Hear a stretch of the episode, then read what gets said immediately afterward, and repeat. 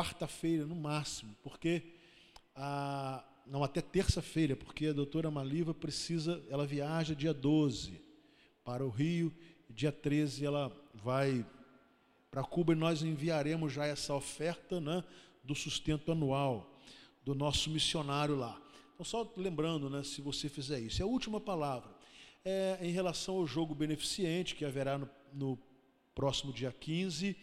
Na verdade, são dois jogos, né? Vem o Master do Flamengo e o Paduano, três horas da tarde, é isso? Às 15 horas. E a preliminar será feito pela nossa academia de futebol, né? Os garotos da nossa academia, os meninos, né? Lá onde temos todos os sábados lá a nossa, a nossa academia de futebol, eles irão fazer a preliminar. Então, um projeto social nosso, social e evangelístico, né?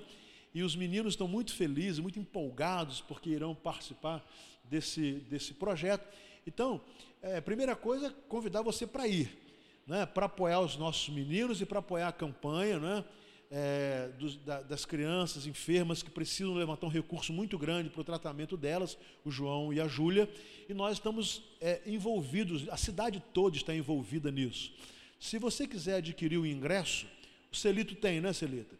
O irmão Celito vai estar lá no pátio, que aí você não precisa ir lá no estádio comprar e tal. Nós temos aqui, nós estamos apoiando esse, esse projeto né, é uma, uma família que carece muito da, da nossa ajuda e das nossas orações, você pode adquirir o ingresso. É um, é um evento beneficente que nós, nós queremos apoiar. Então, se você é, desejar e puder, será uma bênção na vida dessa família, será uma alegria para os nossos meninos também, né, que eles vão se sentir prestigiados por nós estarmos ali vendo a garotada da nossa, da nossa igreja, né, jogando ali, e vai ser muito bacana também, apoiando também a equipe nossa, né, dos irmãos que trabalham todos os sábados pela manhã no projeto. Então, no próximo sábado à tarde, eu, se você tiver aqui, eu vou fazer o possível. Essa semana eu vou estar na Convenção Batista Fluminense, mas eu vou fazer o possível para chegar a tempo. Eu prego, inclusive peço os irmãos orem por isso. Eu prego na quinta-feira na convenção. Eu sou um dos oradores da convenção. Eu tenho que estar lá também na sexta, mas eu vou fazer o possível para chegar a tempo. Como o jogo é o Paduano e o Flamengo, claro que eu vou com a camisa do Paduano. É óbvio, né? Isso é claro. Mas o que importa, né? É a gente estar tá apoiando lá o projeto, mas eu vou com a camisa do Paduano. Nunca fui tão paduano como sou agora. Mas eu gostaria de pedir muito a você para fazer isso. Se você puder, vá dar um apoio.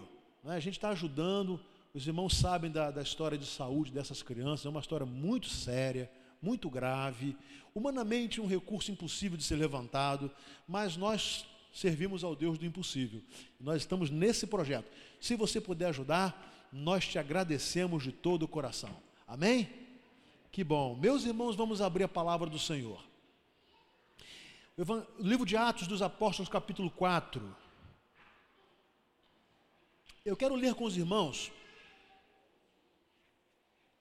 esses primeiros 22 versículos, e eu gostaria depois que você ficasse com a sua Bíblia aberta, eu quero meditar um pouco, porque esse texto fala de perseguição. Ele fala de perseguição à fé, perseguição àqueles que seguem Jesus, e, e eu gostaria de dizer que, embora, é, já me antecipando, nós não enfrentemos no nosso país, pelo menos por enquanto, esse tipo de perseguição que a igreja é, reconhecida como perseguida sofre, eu quero fazer você entender que o diabo usa outras estratégias. Ele usa outras estratégias para tentar afastar da fé aqueles que vivem nos países livres como o nosso.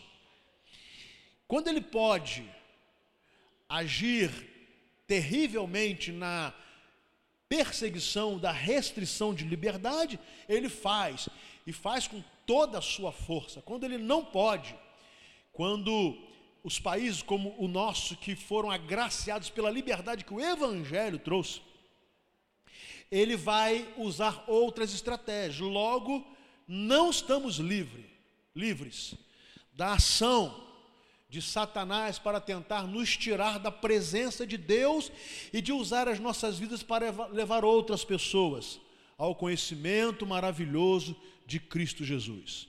Assim diz a palavra do Senhor. Enquanto Pedro e João falavam ao povo, chegaram os sacerdotes, o capitão da guarda do templo e os saduceus. Eles estavam muito perturbados porque os apóstolos estavam ensinando o povo e proclamando em Jesus a ressurreição dos mortos. Agarraram Pedro e João e, como já, havia já estava anoitecendo, os colocaram na prisão até o dia seguinte. Mas muitos dos que tinham ouvido a mensagem creram, chegando o número dos que creram a perto de cinco mil. No dia seguinte, as autoridades, os líderes religiosos e os mestres da lei reuniram-se em Jerusalém.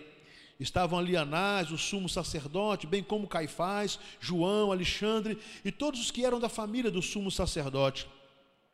Mandaram trazer Pedro e João diante deles e começaram a interrogá-los: com que poder ou em nome de quem vocês fizeram isso?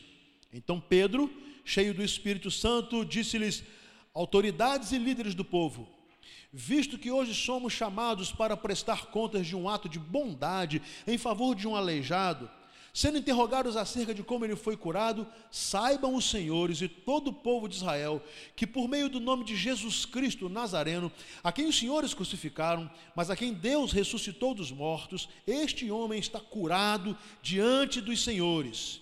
Este Jesus é a pedra que vocês, construtores, rejeitaram e que se tornou a pedra angular.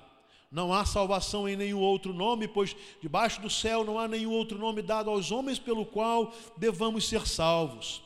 Vendo a coragem de Pedro e de João, e percebendo que eram homens comuns e sem instrução, ficaram admirados e reconheceram que eles haviam estado com Jesus. E como podiam ver ali com eles o homem que fora curado, nada podiam dizer contra eles. Assim, ordenaram que se retirassem do sinédrio e começaram a discutir, perguntando: o que faremos com esses homens? Todos os que moravam em Jerusalém sabem que eles realizaram um milagre notório que não podemos negar.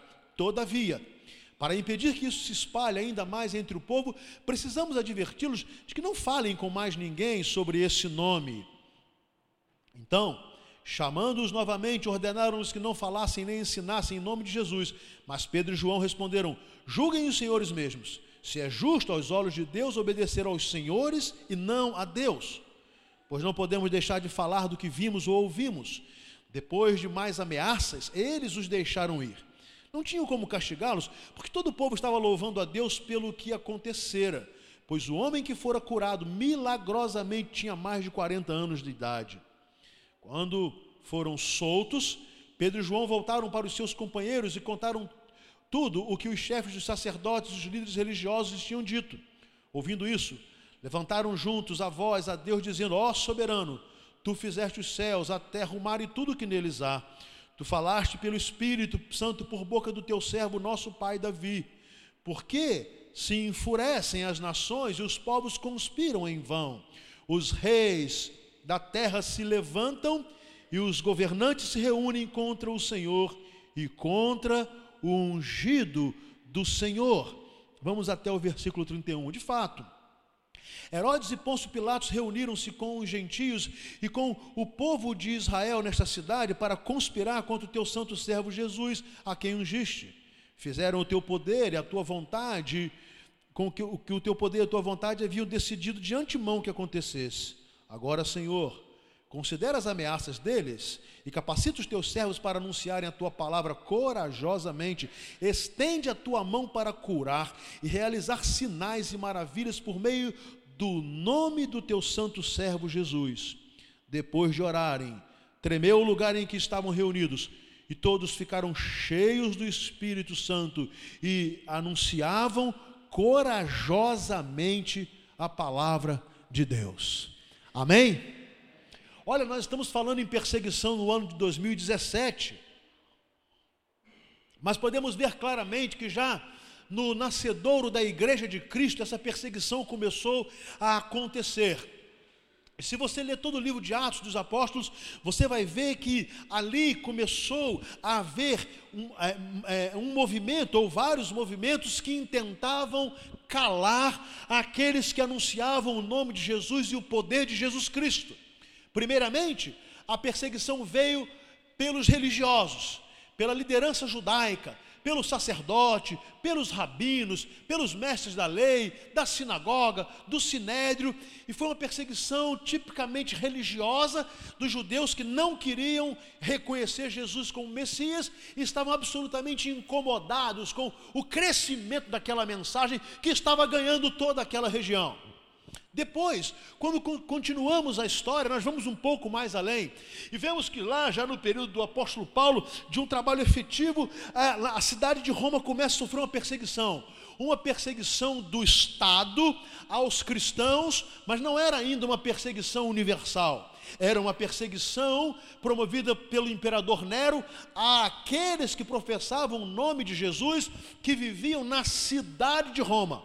Agora não era mais uma perseguição religiosa, mas era uma perseguição política a, uma, a um povo localizado, Roma. Uma perseguição tipicamente aos cristãos que estavam na cidade de Roma.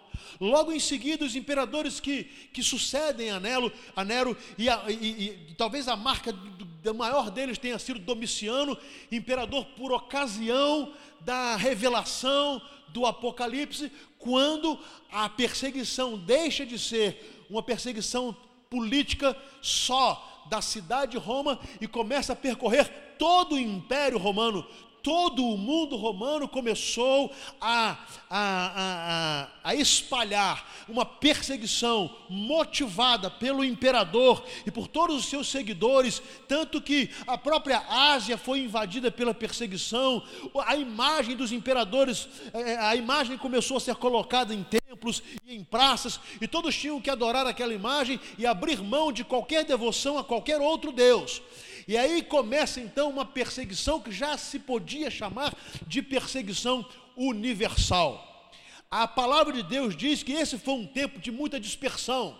Desde o começo da igreja, no livro de Atos, o capítulo 8 diz assim: os que iam dispersos iam anunciando a palavra, e desde então que essa perseguição se torna a mão do império contra a igreja de Jesus, os cristãos saem, ainda que perseguidos, anunciando a palavra. Se você estudar a história dos mártires é, cristãos, você vai ver que o Coliseu Romano foi um estádio de um espetáculo espetáculo de morte de pessoas como eu e você, de crianças como as nossas, de adolescentes como nós, os nossos, de homens e mulheres como nós somos, que foram jogados às feras, aos, aos animais e aos gladiadores para que eles fossem mortos por causa do nome de Cristo Jesus. Quando nós seguimos em todo o desenvolver da história, quando a Europa começa a, a fazer do cristianismo também uma religião política poderosa começa a perseguir todos os que com ela não concordavam, atacando é, de hereges, de pessoas traidoras da fé, e há uma tremenda perseguição na história promovida pela Inquisição, uma perseguição político-religiosa. Quando nós levantamos, vamos conhecer os grandes impérios, tanto o império fascista como nazista, tanto Mussolini na Itália, como Hitler na Alemanha e como Stalin no comunismo lá na União Soviética. Eles erguem um império tremendamente perseguidor da fé em Cristo Jesus. É óbvio que esses impérios também começam a ruir, mas o império soviético se espalha por dois, um terço da terra e começa em todo lugar onde a mão de um Estado ateu se fazia presente, a perseguição, as restrições à fé, ao culto, à Bíblia, à oração, ao louvor, à presença aos templos. Vocês sabem que essa é a história da perseguição de milhares e milhares de pessoas que passaram a viver num país ou em estados que se intitulavam ateus e começaram a perseguir a fé a ponto de prender, de torturar, de confiscar e de matar. Bom, claro que não há nenhuma intenção minha de me colocar nem perto de nada disso, mas eu mesmo já fui algumas vezes entrevistado por polícia é, in, é, intimidado na hora de pregar em Cuba, fui avisado que seria preso depois da minha mensagem, fui ameaçado para não pregar. Isso não é nada comparado que o que eu estou falando, o que as pessoas estão dizendo. Mas o que eu estou falando apenas é que na, aqui está o nosso irmão Rodrigo. Cadê o Rodrigo? Rodrigo solta. Rodrigo. Rodrigo foi é, é, ameaçado, foi pressionado, foi humilhado lá na chegada em Cuba de todo jeito, porque para que não pudesse pregar o evangelho. E tantas outras histórias nós poderíamos contar. Agora, mais especificamente nesse tempo, o Boko Haram na África, o Estado Islâmico, a, a, a Al-Qaeda e depois o Estado Islâmico tem sido levantado como verdadeiros agentes de Satanás para perseguir a fé. E por que eu estou fazendo esse, esse repasse, assim, mais ou menos na história da perseguição? Porque esta é a marca daqueles que querem fielmente seguir Jesus. A palavra do Senhor nos diz, e Paulo vai falar enfaticamente: os que querem servir a Cristo padecerão perseguições. Ora, o texto que nós lemos, ele é um texto muito simples, ele conta a história da perseguição. É impressionante como o diabo consegue usar até o bem para perseguir os fiéis. O que João e Pedro tinham feito era algo maravilhoso. Eles, em nome de Jesus, curaram um homem que nunca havia andado, que vivia pedindo esmolas numa dos portões da cidade de Jerusalém era um homem rejeitado, era um homem humilhado, e para o judeu uma enfermidade daquela significava que alguma maldição havia na vida daquele homem. E esses dois homens de Deus, quando vão ao templo à hora da oração, eles ouvem o grito daquele homem, o clamor, e pedindo ajuda, eles dizem para eles: Nós não temos prata nem ouro, mas o que temos nós te damos, em nome de Jesus Cristo, levanta e anda. E a palavra diz que aquele homem então sai saltando e pulando e glorificando a Deus, e ele entra em Jerusalém, e entra no templo, e todos veem algo extraordinário, um, um bem incalculável para aquele homem. Quando todos esperavam que haveria só alegria, exultação e gratidão, se levanta uma perseguição aos homens de Deus e obviamente eles são chamados à presença do sinédrio, manda, sinédrio, mandaram trazer Pedro e João e começaram a interrogá-los. E a interrogação era a seguinte: com que poder ou em nome de quem vocês fizeram isso?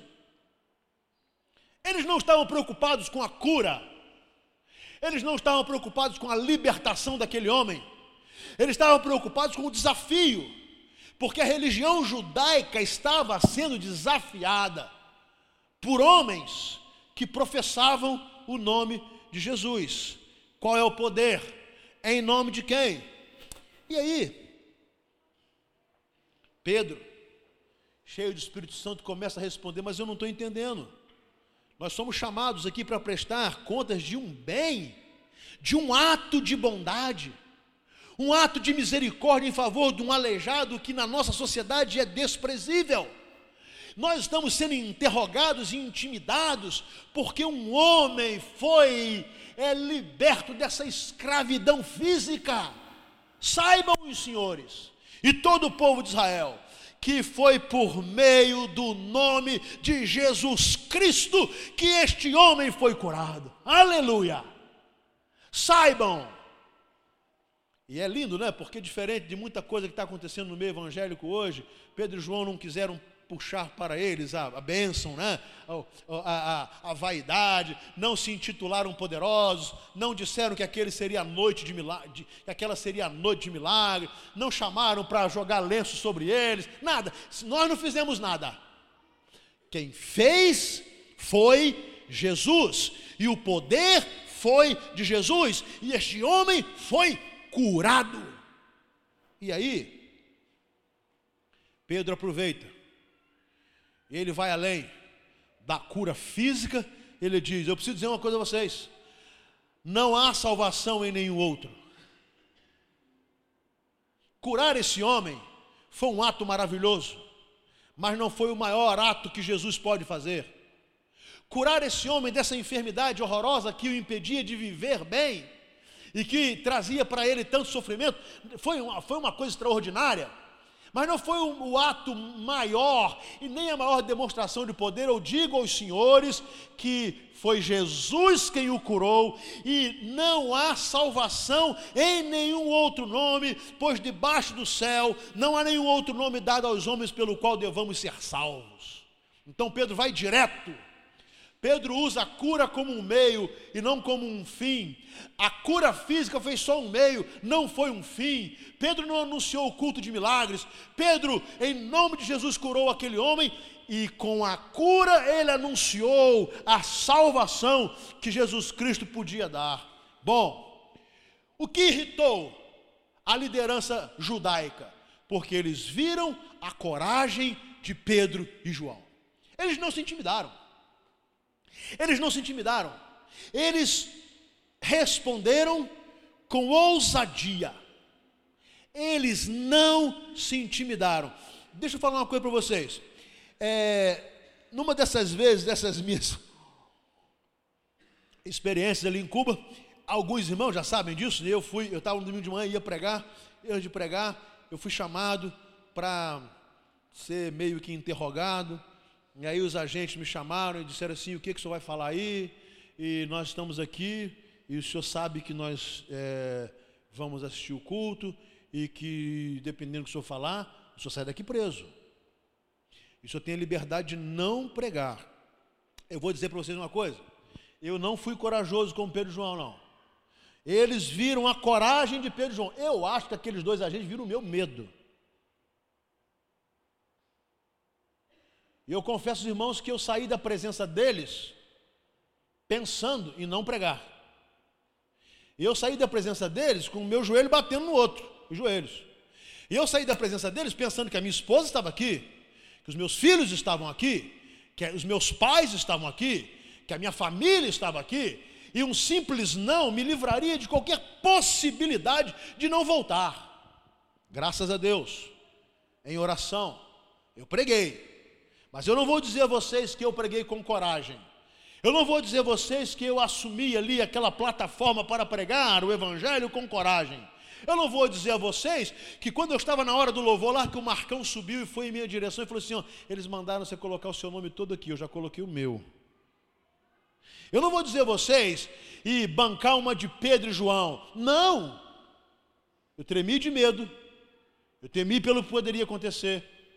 E falo de todo o coração que foi a graça de Cristo Jesus que me capacitou e me permitiu pregar e ter a bênção de ver aqueles agentes indo à frente, aceitar a Jesus Cristo na hora do apelo, mas eu preciso dizer: isso foi o poder e o nome de Jesus. Quando os, os líderes judaicos percebem a coragem de Pedro e João, eles vão fazer uma análise. Quem são esses homens? Olha que impressionante o que o versículo 13 diz. Eles vendo a coragem de Pedro e João, percebendo que eram homens comuns e sem instrução. Que coisa linda, gente. Que coisa linda, porque deixa eu dizer uma coisa: para fazer parte do Sinédrion, você tinha que ser muito bem posicionado economicamente, socialmente e ter um nível intelectual reconhecido. Alto nível intelectual. Pedro e João estavam falando ousadamente diante de autoridades religiosas, do conselho, Supremo Conselho Judaico. Estava falando diante de homens do nível intelectual e cultural do apóstolo Paulo. Ele estava falando com homens de ciência, estavam falando com doutores da lei, e eles percebem que os dois eram pessoas muito simples, sem instrução, pessoas comuns do povo, mais um como eu e você. E o maravilhoso é saber que o Evangelho não depende do nosso grau de instrução, não depende da nossa influência social, não depende da classe social que nós pertencemos, não depende do nosso salário. O Evangelho é o poder de Deus. Amém? O Evangelho é o poder de Deus para a salvação de todo aquele que crê. Agora, as autoridades é que estavam intimidadas. Esses homens são extraordinários. eles não têm cultura, eles estão vindo lá da Galileia, eles têm sotaque de pescador, gente inculta, mas eles falam com uma ousadia, com uma autoridade que é impossível calar essas pessoas. E o texto diz: Olha, nós não podemos fazer nada contra eles, dizer nada, porque nós vimos, o homem foi curado mesmo. Impressionante o poder do testemunho. As pessoas podem atacar a sua fé, podem debochar de você, mas se o seu testemunho é um milagre, elas têm que se calar diante do que é inegável, a transformação que o Evangelho promove em nossas vidas. Esse fato inegável, que é quem era, quem eu era antes de Jesus e quem eu sou depois de Jesus, essa transformação radical. E aí eu me lembro que há pouco tempo atrás eu falei isso aqui, o nosso querido irmão Neném, que não está aqui hoje, ele está, ele está lá na, na cidadezinha dele, ele está lá, e ele, os irmãos sabem, ele era uma pessoa do mundo, totalmente envolvido com Satanás, tomado, tomado por drogas, todo tipo de vício, de imundícia, de podridão. Jesus transformou aquela vida e lá estava o neném, sentado num cantinho. E aí, as pessoas começaram a saber assim: o que, que esse camarada voltou? Por que, que ele voltou? O que, que ele veio fazer? O que, que o neném estava fazendo lá? Falando de Jesus, contando contando para os seus ex-amigos o que Jesus tinha feito na vida dele. E aí, um dos nossos irmãos, sabendo disso, foi. E um policial falou assim: um policial, esse rapaz, vocês não conheciam esse rapaz. Ele era perigoso. Aconteceu algo na vida desse rapaz que o transformou de uma maneira tão extraordinária que quando ele está aqui, as pessoas o procuram e sentem paz. Isso nada mais é do que o poder do testemunho, da transformação, de uma vida mudada pelo poder do Evangelho. Isso não requer nada mais a não ser submissão ao poder do Evangelho. Bom, olha como é que surge a perseguição. Prestem bem atenção. Se as pessoas são atacadas porque pregam o Evangelho,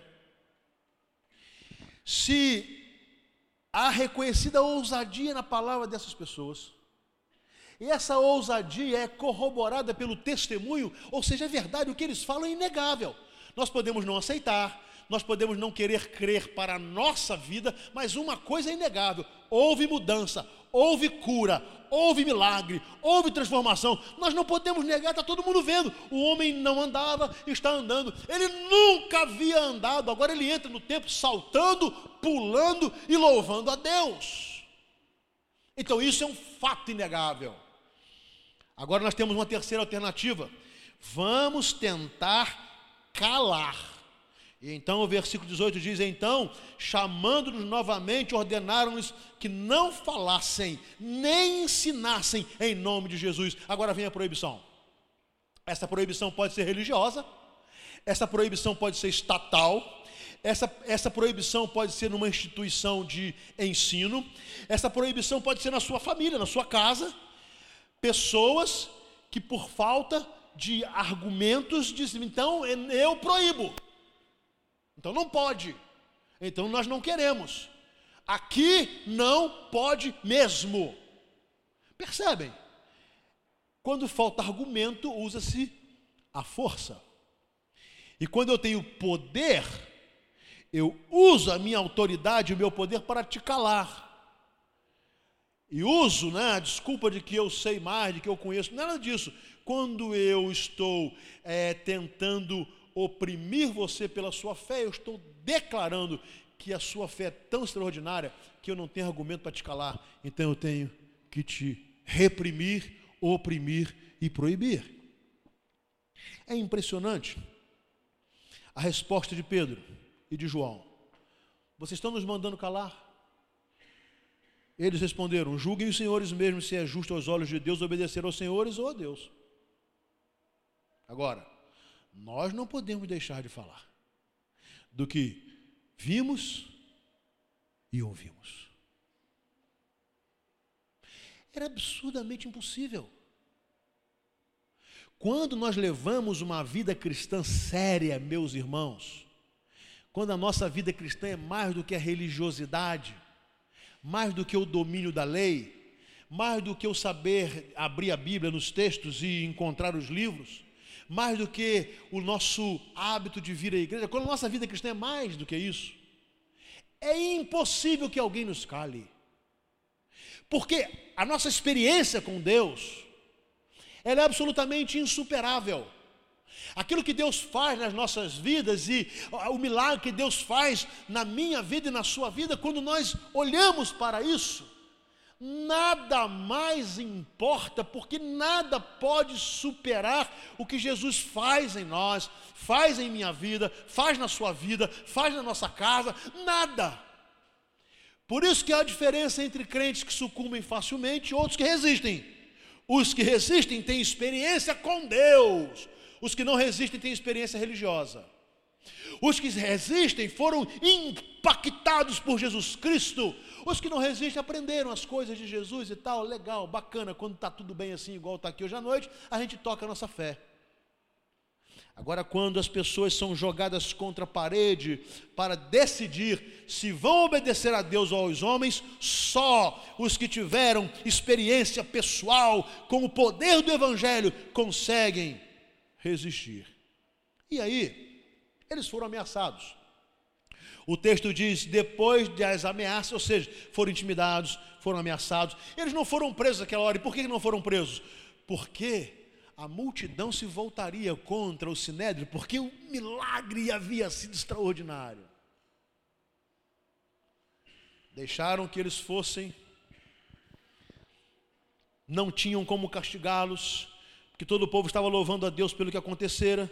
O homem realmente fora criado, é curado milagrosamente, e ele era conhecido. Ele tinha mais, ele tinha 40 anos de idade, era uma pessoa, era uma figurinha marcada lá em Jerusalém.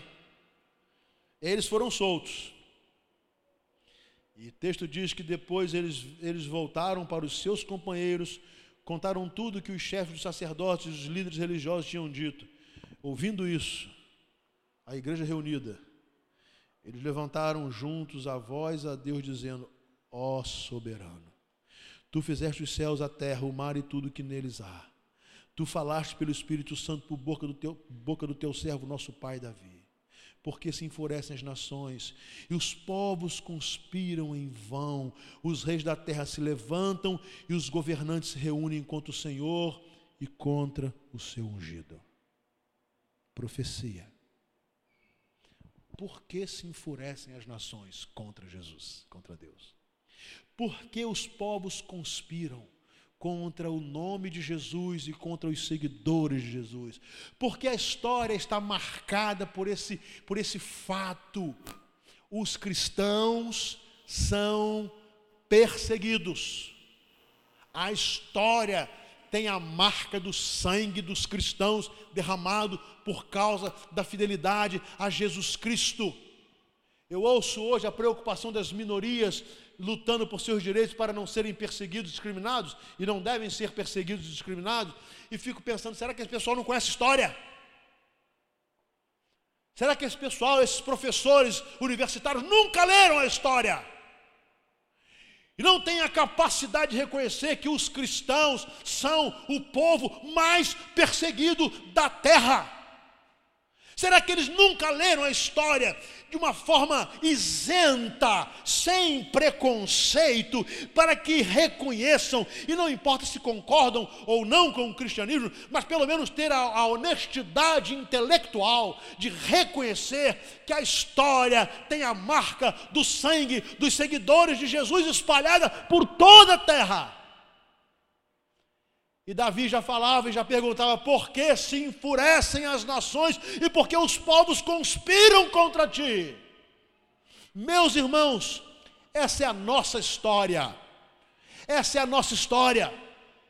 O texto vai dizendo que eles reconheciam Pôncio Pilatos, Herodes, se voltaram contra os seguidores de Jesus, agora as ameaças do Sinédrio, e todos estavam se voltando com um povo que libertava, curava, apresentava a salvação.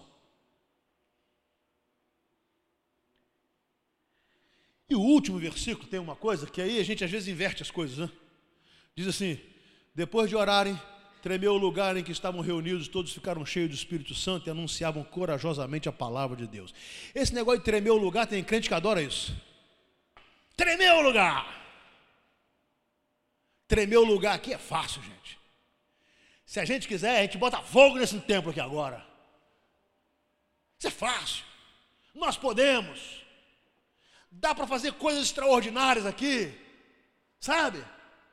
Dá para acontecer coisa que você nunca imaginou. Mas quem disse que essa é a ordem das coisas? O lugar tremeu.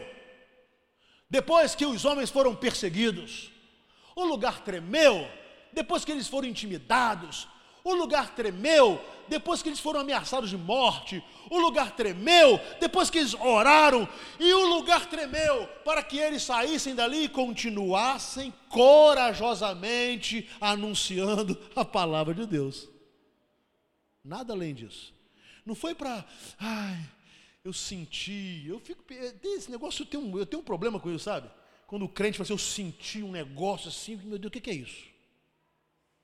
Sabe? Ai, o culto foi quente, pegou fogo. É bom, pegar fogo tem que chamar corpo bombeiro. Poder queima. O fogo do Espírito Santo é real. Mas ele é resultado de vidas tão comprometidas com Jesus, que ousam enfrentar, se preciso autoridades sob a ameaça para dizer: vocês crucificaram o Salvador, esse Jesus que vocês crucificaram, é em nome e no poder dele que nós curamos esse homem na porta de, da entrada de Jerusalém.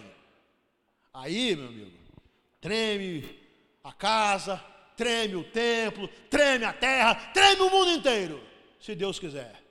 Mas o propósito é esse o problema é que o pessoal gosta muito de treme, treme, grita, grita, cai, cai.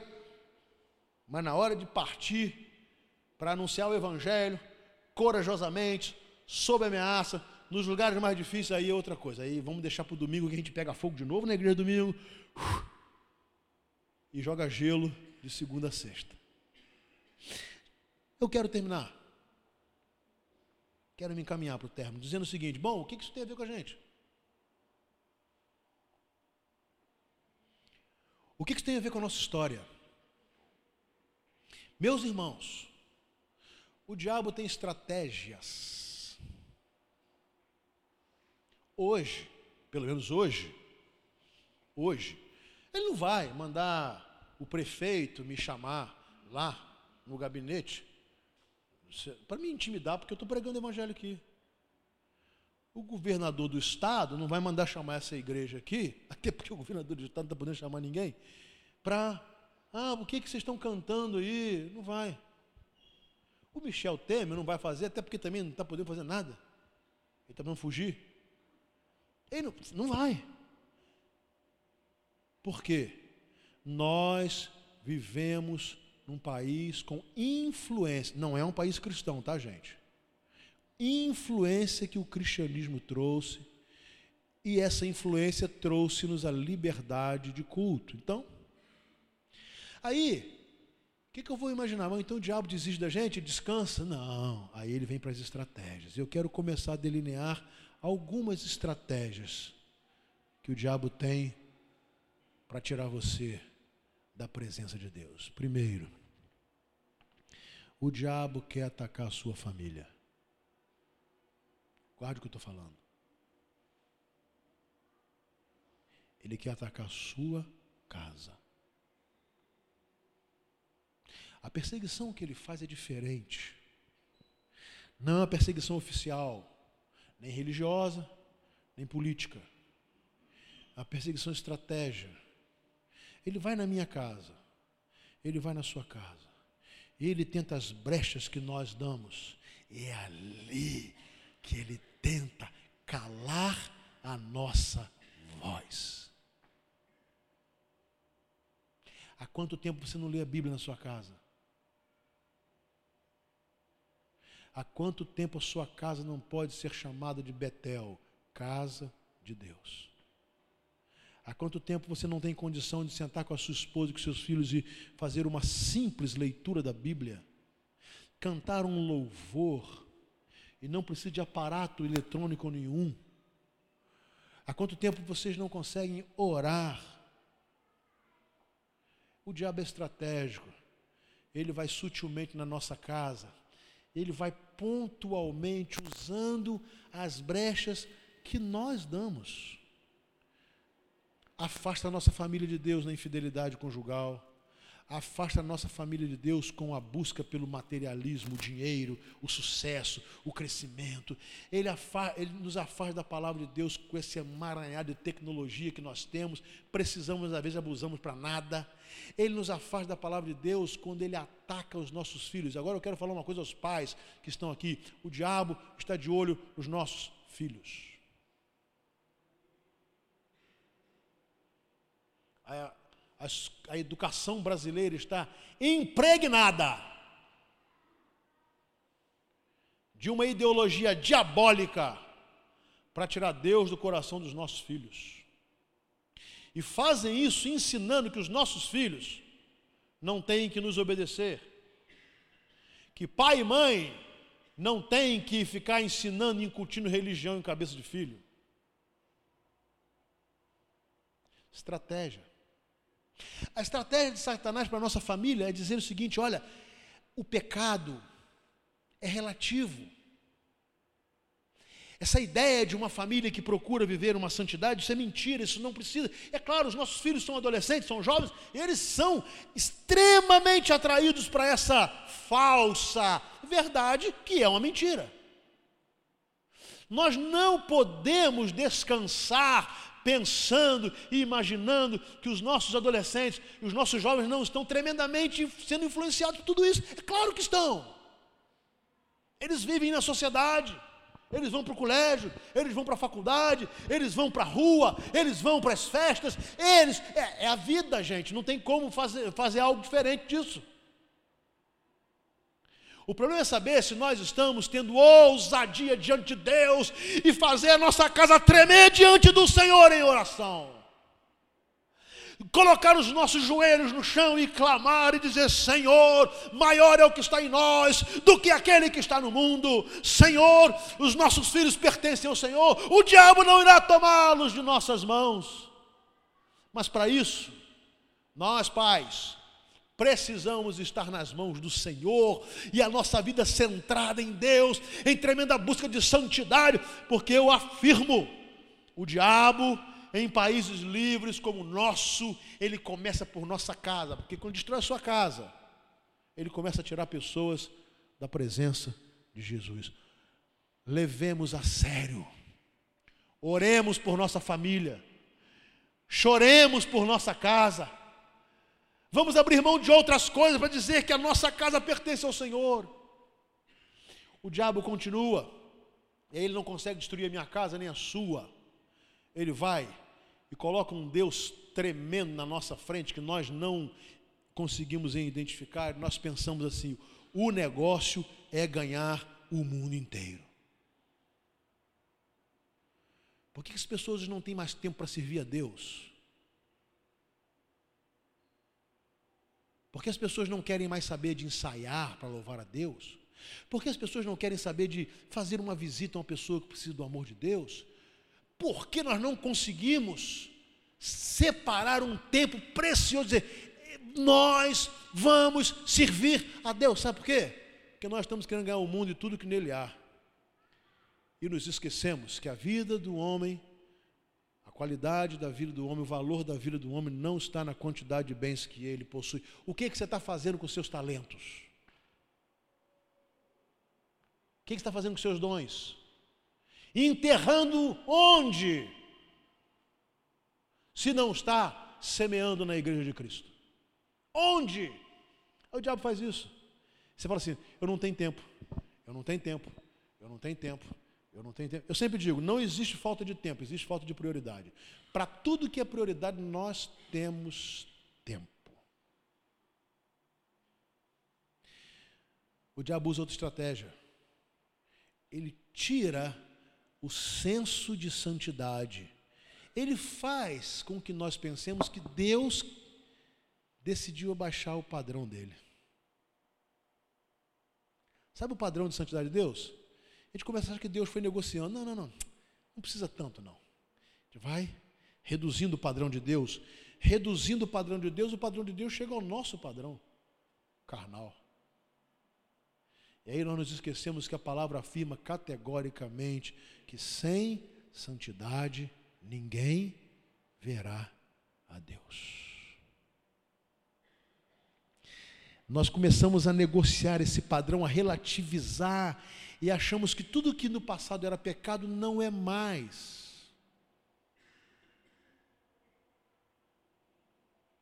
São estratégias do diabo que não são uma perseguição velada, né? Sabe? Você vai apanhar, você vai ser preso, você vai morrer. Não. Ele vai te matar aos poucos. A sua alegria, a sua felicidade, a sua paz. Ele vai fazer aos poucos. O que, que nós vamos fazer com isso? Eu poderia continuar com outras estratégias, vou parar com essas.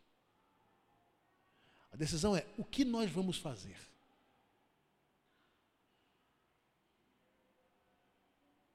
Sabe, hoje pela manhã, a igreja estava lotada. E por que, não está lotada agora? Responde. Esfriou. Deu uma garoazinha. Se você estudar a história da perseguição na Romênia, no auge do comunismo, você vai ver que quando começou a haver um, avivamento na Romênia, os crentes iam para a igreja e ficava tão lotada que uma multidão maior do que estava dentro do templo ficava do lado de fora, só que com a terra tomada de neve.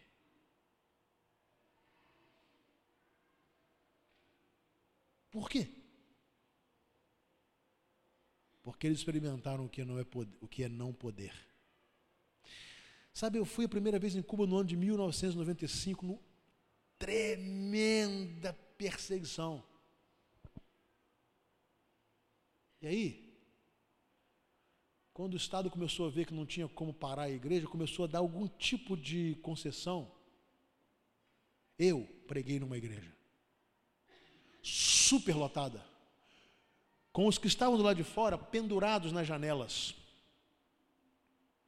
O contrário da Romênia, um calor insuportável.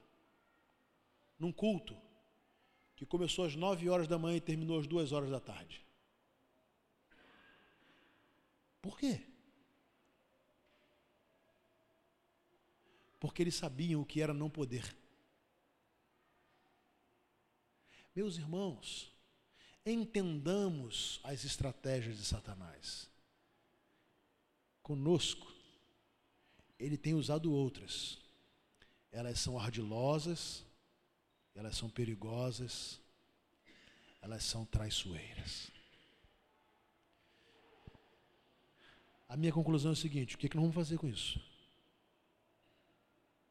Eu quero sugerir algumas coisas. E veja bem, não estou pregando para vocês. Estou pregando para nós e começo pregando para mim. Primeiro, meus irmãos, vamos colocar a nossa família no altar de Deus.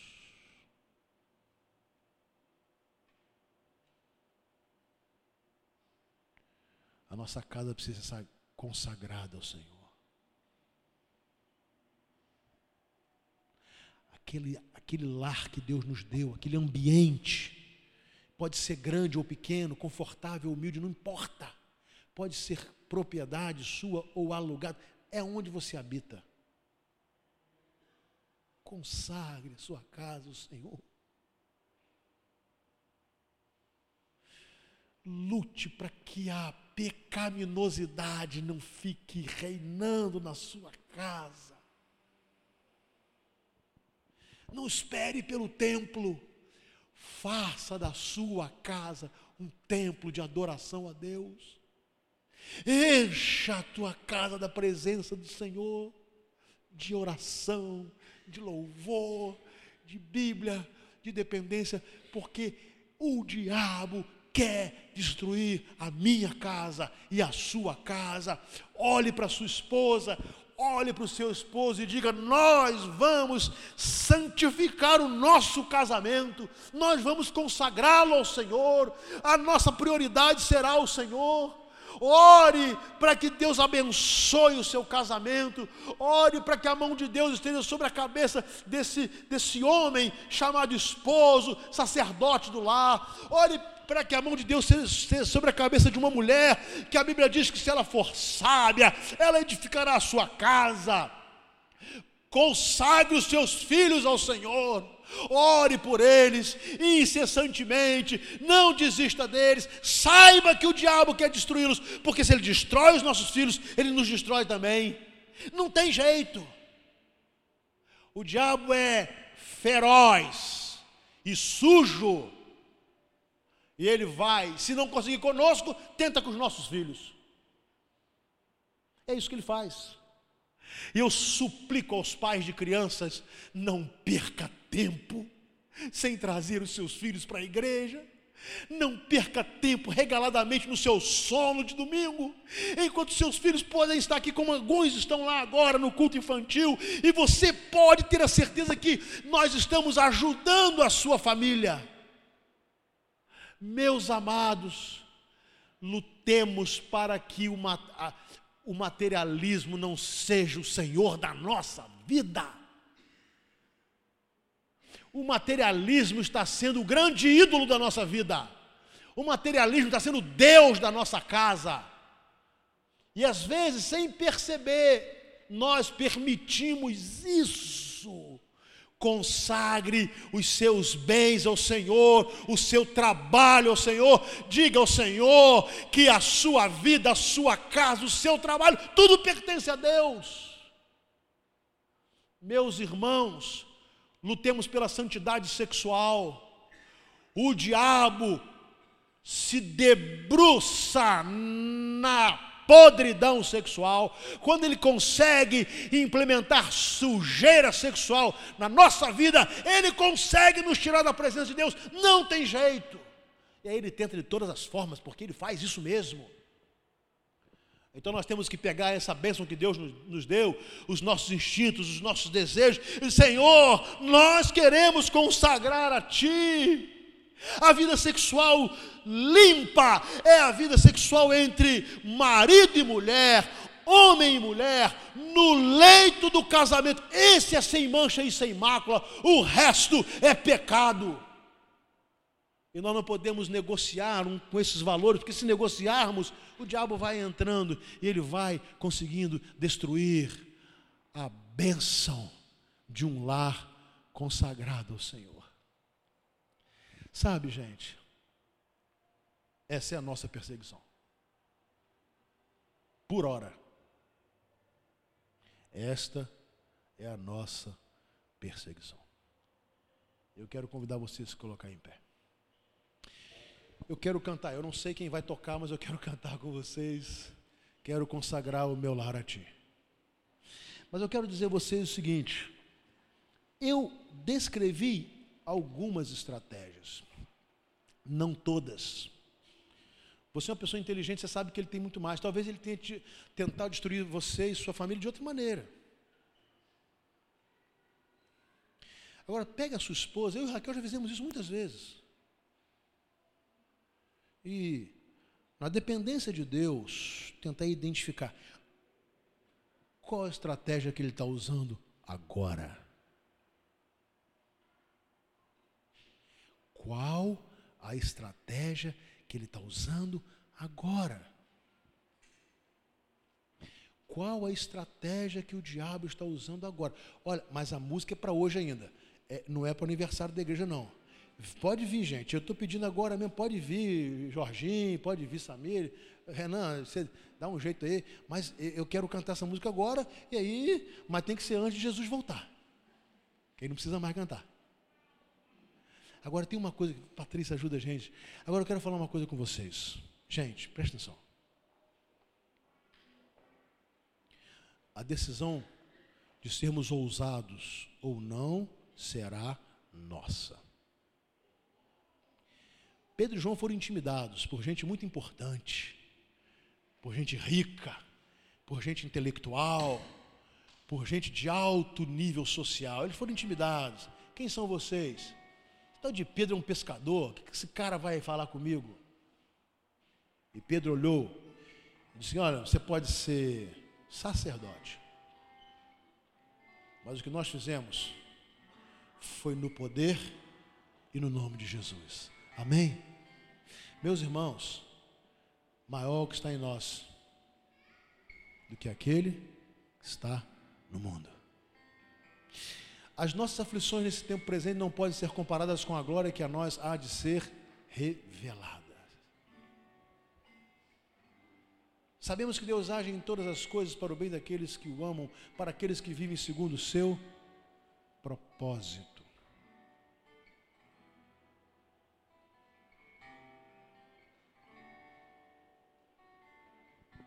Deus é o nosso refúgio, a nossa fortaleza. Socorro bem presente na diversidade, por isso não temeremos. Sabei que Ele é Deus, foi Ele não nós, que nos fez povo seu e ovelhas do seu pastoreio. Reentrega o teu caminho ao Senhor, confia nele, Ele tudo fará. Descansa no Senhor espera nele. Não inveja a prosperidade dos ímpios. Asaf teve essa fraqueza e depois, não, eu confiarei no Senhor, no Deus da minha salvação. Fui moço e agora sou velho, mas nunca vi, nunca vi o justo desamparado, nem a sua descendência a mendigar o pão.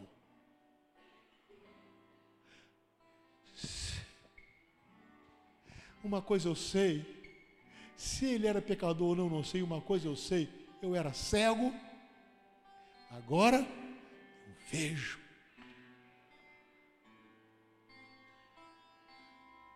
Vamos fazer a nossa casa tremer da presença de Deus. Vamos fazer com que a nossa casa balance pela influência maravilhosa do Espírito Espírito de Deus para destruir as hostes de Satanás. Saiba, o choro pode durar uma noite, a noite pode ser longa, mas a alegria vem ao amanhecer, e o amanhecer será eterno. Amém? Vamos adorar a Deus. Eu queria pedir, Gabriela e Raquel, se estiver aqui, eu quero consagrar minha família a Deus. E se você quiser fazer isso, você vai sair do seu lugar e vir aqui com responsabilidade de agir, com responsabilidade de atuar com ousadia, com busca de santidade, da graça, do poder, da cura de Deus. É o que Deus quer. Vamos adorar o Senhor? Eu quero consagrar o meu lar a Ti.